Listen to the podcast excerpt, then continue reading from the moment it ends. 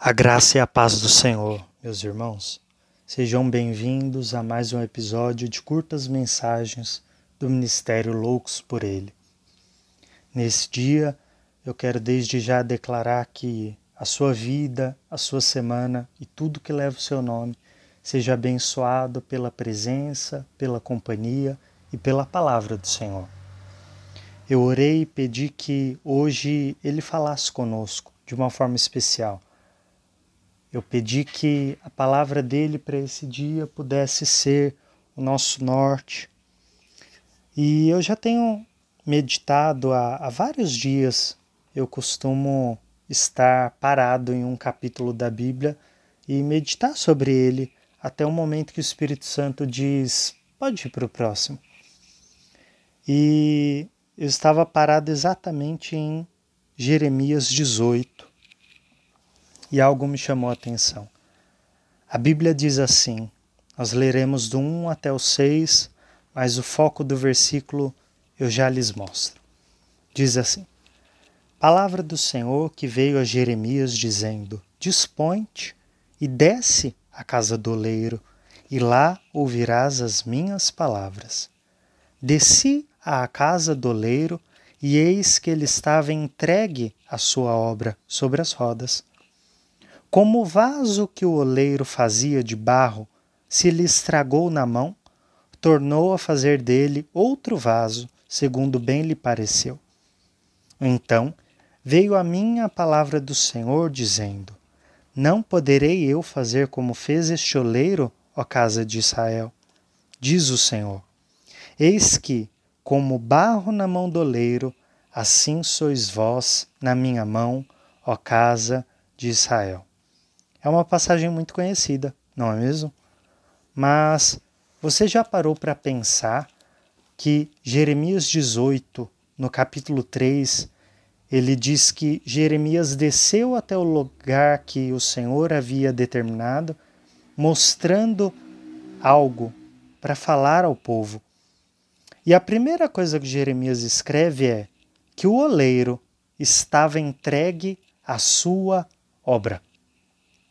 O incrível é que Deus se compara a esse oleiro e muitas vezes a gente costuma começar essa palavra pensando: nós somos o barro e o Senhor é o oleiro, nós não podemos dizer como o Senhor vai fazer assim ou assado, ou nós não podemos dar ordem ao Senhor, é Ele quem molda o vaso da forma que Ele quer, da forma que Ele bem entende. E sim, é verdade. Mas esse detalhe faz toda a diferença dizer que o oleiro estava entregue à sua própria obra. Se nós somos o vaso na mão do oleiro e o Senhor é o oleiro, isso significa que o Senhor Deus está entregue a cada um de nós. Nós somos propriedade dele, mas ele resolveu se entregar a nós. E eu não falo apenas da cruz, eu não falo quando há dois mil anos atrás ele se entregou em nosso favor para remir os nossos pecados, para nos perdoar. Não apenas isso, isso já é o mais poderoso possível e isso é o início da história. Porém, no meio da história, há algo que fala, o próprio Jesus assim diz que ele entregou a nós o seu Espírito. Então, não é só lá atrás no sacrifício, é hoje, é agora, é o Deus Todo-Poderoso, aqui onde eu estou, aí onde você está. Se você ouve isso na segunda-feira enquanto estou gravando, ou se você ouve daqui a dois anos, não importa. Não importa tempo nem espaço. Não importa a época ou a circunstância. O Senhor Deus Todo-Poderoso está entregue, não apenas na cruz, mas o Espírito dele foi entregue a você nesse dia de hoje.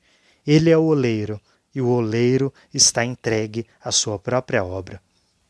E que incrível dizer isso, meus irmãos! Que incrível! A mesma palavra diz no capítulo 31 do livro de Jeremias: diz que naquele tempo, diz o Senhor, serei o Deus de todas as tribos de Israel e elas serão o meu povo. Assim diz o Senhor: o povo que se livrou da espada logrou, logrou graça no deserto. Eu irei e darei descanso a Israel. E no 3, de longe, o Senhor me deixou vê-lo, dizendo: Com amor eterno te amei, por isso, com benignidade, ou seja, com misericórdia, eu te atraí.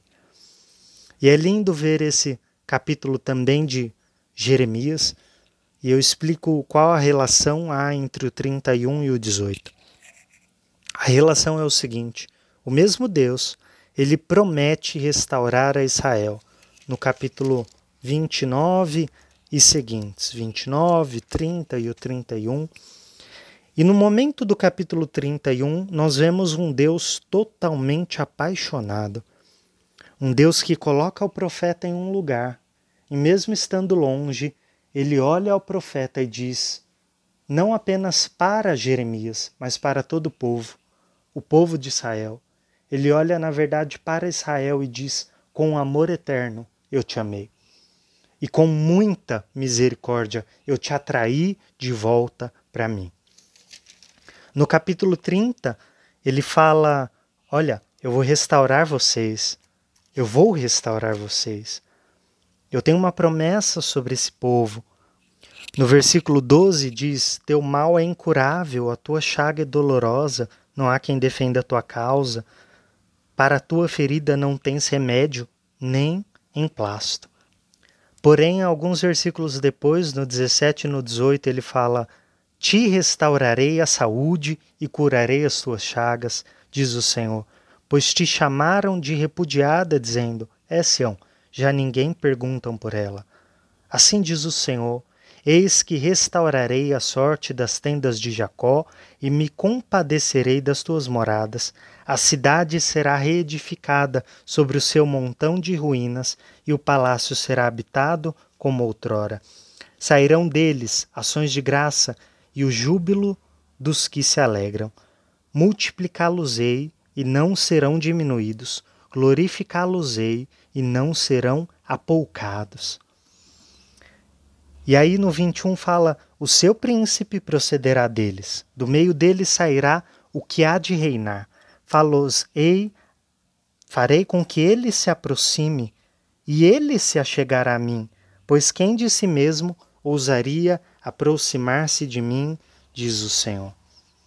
O incrível é que esse texto ele fala de Jesus antes da vinda de Jesus. Deus ele promete restaurar o povo de Israel, tirar eles do cativeiro, de onde o próprio Deus os havia colocado como uma forma de correção, como uma forma de castigo até mesmo. Mas o Senhor promete restaurá-los, e o Senhor diz: Olha, no meio de Israel ainda haverá um príncipe, e esse príncipe, ele sim, se achegará a mim porque vocês não podem se achegar a mim. Mas ele virá a mim, assim como ele também irá a vocês. Ele surgirá de vocês. Esse príncipe, o príncipe da paz, é de Jesus, quem Deus está aqui profetizando por meio de Jeremias. É por isso que no 31:3 ele diz: De longe o Senhor disse: Com amor eterno te amei e por isso eu te atraí. O Senhor, ele nos atrai a si mesmo por meio do seu espírito e por meio da obra redentora de Jesus. No versículo 2 ele diz que o povo que se livrou da espada, que se livrou daquele castigo, ele achou graça, ele encontrou favor no deserto. E no deserto é onde o Senhor daria descanso a Israel, e então de longe ele aparece e diz que com amor eterno amou aquele povo. É incrível porque no meio da circunstância adversa, no meio do deserto, o Senhor ainda faz a gente perceber uma nuvem de esperança. Uma nuvem que nos livra do sol, uma coluna de fogo que nos aquece da noite, do frio do deserto. E, e por que, que eu estou falando de lá atrás, de Jeremias, do povo, da profecia de restauração, quando o povo ainda nem mesmo havia recebido aquele castigo, porque quando ele fala no capítulo 18 que o vaso ele se quebrou e se estragou na mão do oleiro, e o oleiro tornou a fazer de novo conforme lhe pareceu. Assim aconteceu com Israel.